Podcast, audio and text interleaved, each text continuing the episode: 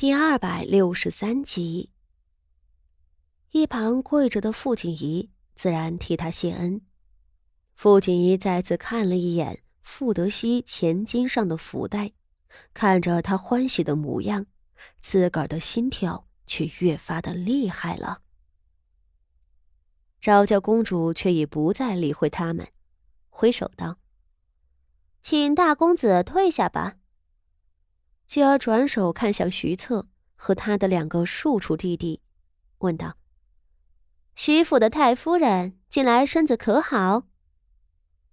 四周仆妇们连忙领着傅德熙退下了。傅锦仪本想跟着一同退下，无奈昭娇身侧另外几位小姐都端正坐着，殷勤的为昭娇添茶布菜。傅锦仪看这架势。只好如坐针毡的静静坐着。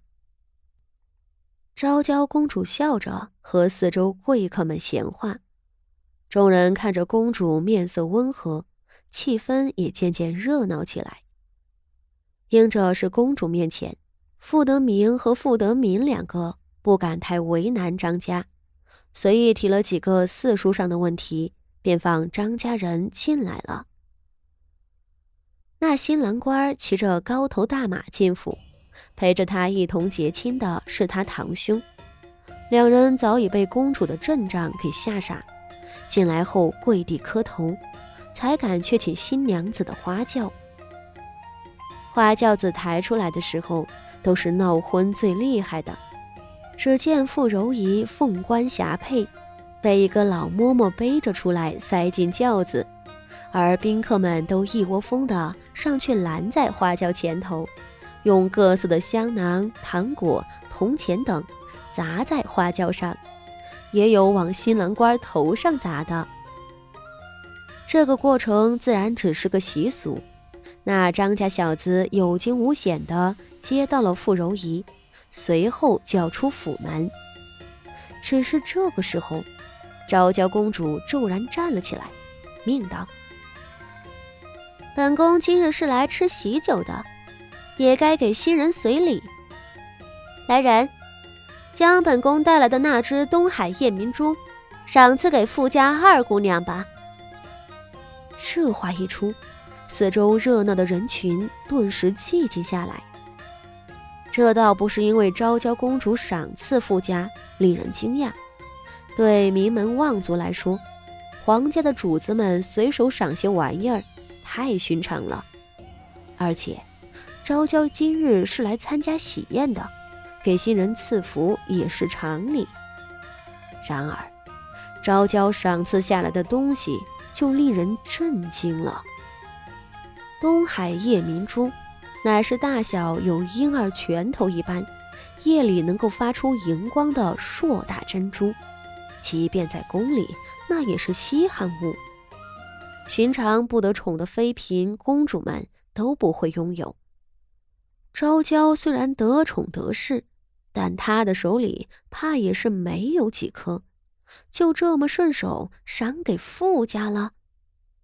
若是赏给邱家，大家还不会觉得奇怪，只是这傅家，昭娇公主难道想要挖太子党的墙角了？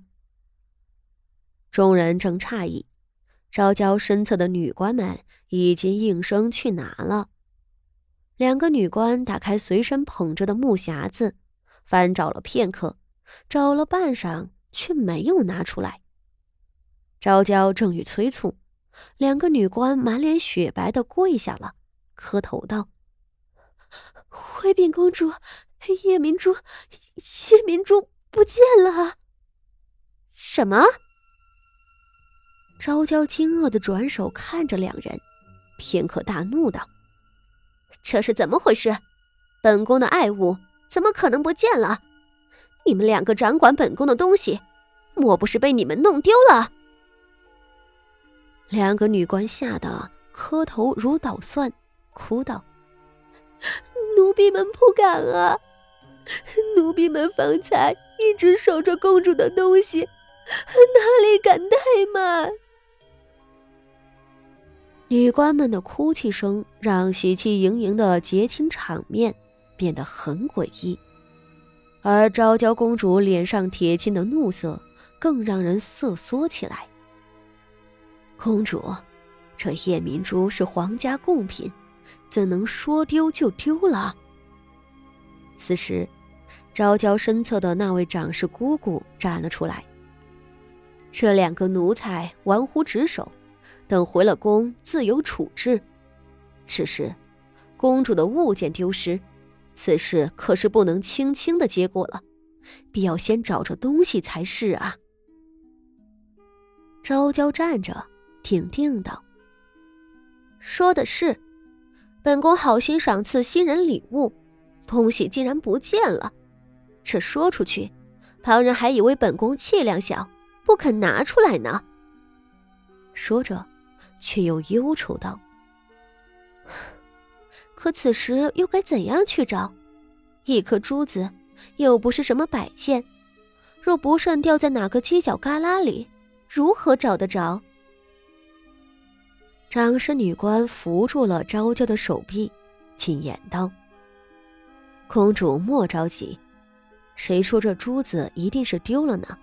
保不准是被人偷了。公主啊，你想。”这夜明珠是贵重之物，掉不掉的还是两说。有人见财起意拿了去，才是最有可能的。而且啊，方才新娘子出来，大家乱成一团，可不是给了那些心思歪的人趁乱偷盗的时机。掌事女官这番话说出来，四周宾客们却都齐齐变了脸色。偷盗！说是偷的，那难不成公主要怀疑他们所有的人？越是怕什么，就越是来什么。昭娇公主听着，点头道：“嗯，你这话说的对。本宫以为这夜明珠一定是被谁偷了，而那偷东西的贼，也一定在众人当中。”这话一出。大家哪里还坐得住？纷纷起身跪地求饶。此时的富家人脸色尤为难堪，好好的喜宴怎么就扯上偷盗了？而宾客们的心里也是怨声载道，巴巴的赶来富家赴宴，结果遇上这种倒霉事。众人都跪着。昭娇公主凌厉的目光在每个人头顶扫过，直到这个时候，大家才骤然发现，这位公主的狠厉刁蛮从未改变过。从前昭娇公主发脾气处置人的事情，又浮现在了众人脑海里，大家不由得越发的惶恐。